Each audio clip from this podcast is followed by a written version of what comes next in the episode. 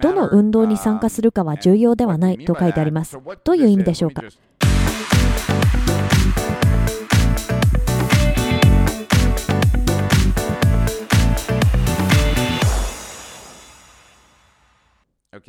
アイゼンハワーが推薦した本、エリック・ホッファーの大衆運動について、大衆運動はなぜ始まり、どのように成長し、どのように終わるのか。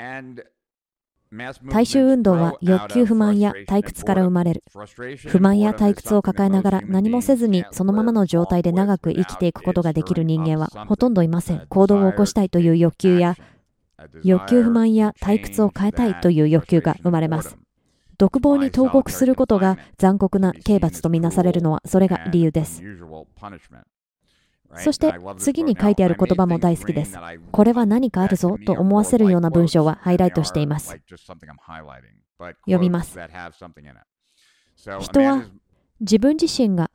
考慮するに値するときにだけ自らのことを心にかけるもののようである。自分のことが考慮するに値しないとき、彼は他人のことを気に回して無意味な自分から心をそらすのである。これはかなり明確だと思います。自分の内面を見たときに見たり感じたりすることが気に入らなければそこに目を向けることをすぐにやめて他の人たちに目を向けることで時間を埋めようとするという意味です。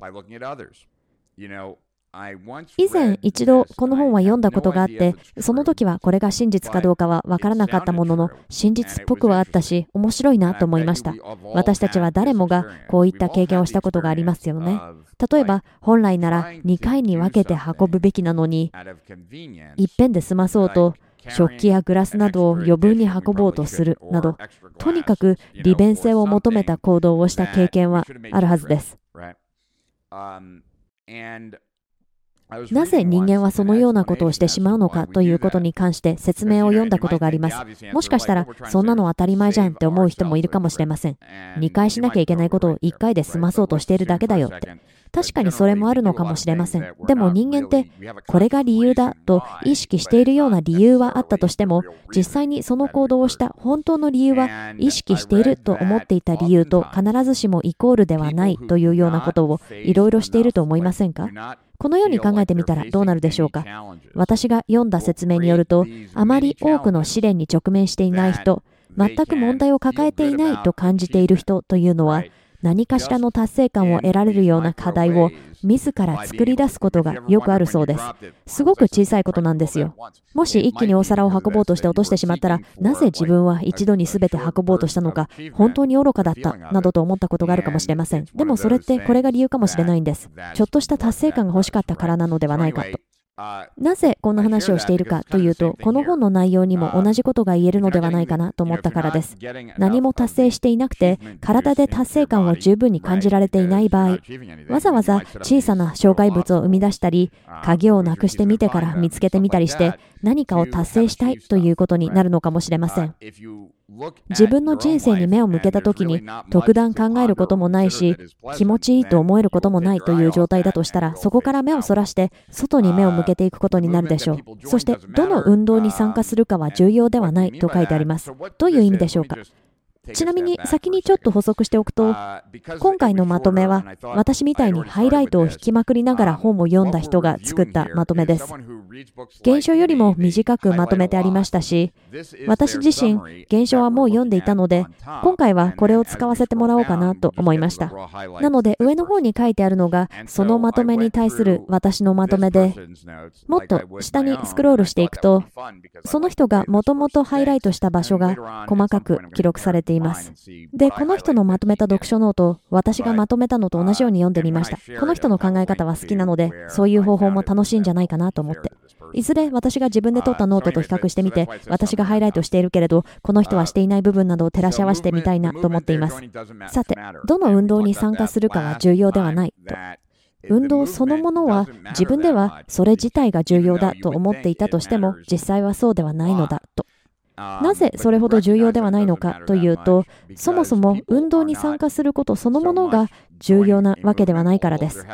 もちろん内容そのものが重要な運動も歴史上いくつかはありました。でもほとんどはそうではないんです。自分自身や自分で生み出した人生から目を背けるために運動に参加しているというパターンがほとんどなんですよ。だからこそこの文章の後半でも自分自身の抱える不満や退屈を紛らわせるために群衆の中に溶け込む必要があるのだとあります。ですから、こういった運動は比較的所得が高く自由な時間もあるような裕福な国で起こります。その理由がこんなことだったんだと考えている人は多くないかもしれません。でも、自分は不満を抱えているということを考える暇すらないほど忙しければ、そもそも不満すら抱かないことが多いのではないでしょうか。この話はアテンション、つまり意識の向け方がいかに重要かという話をした時にも触れましたね。私も含めて、ほとんどの人がまさかと思思うことでもあるのですが、もし私が今日足を1本失ったとしても、今日宝くじに当たったとしても、3年後にはそのどちらも起きなかった場合と比べても、幸せにも悲しくもなっていないそうなんです。なぜかというと、ここが理解するのが難しい箇所でもあるのですが、想像上ではそんなことがあればそこに意識が向くはずだと思いますよね。もちろん足を一本失ったその日はそれ以外のことに意識を向けるのすら難しいでしょう。だって今までよりも足が一本減ってしまったのですから。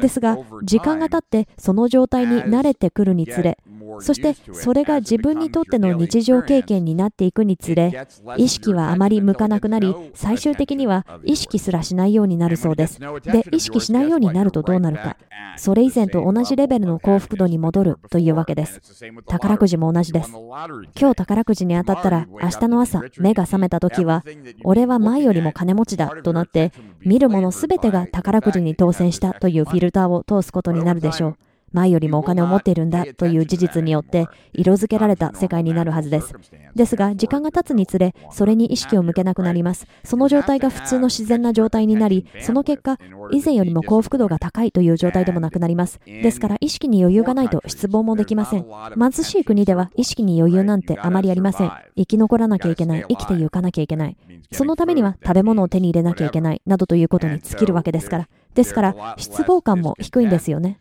そんなことを意識する時間すらないわけですし、そもそもがそういう状況で長い間その経験の中で生きてきたので、特段そこに意識を向けることもないわけです。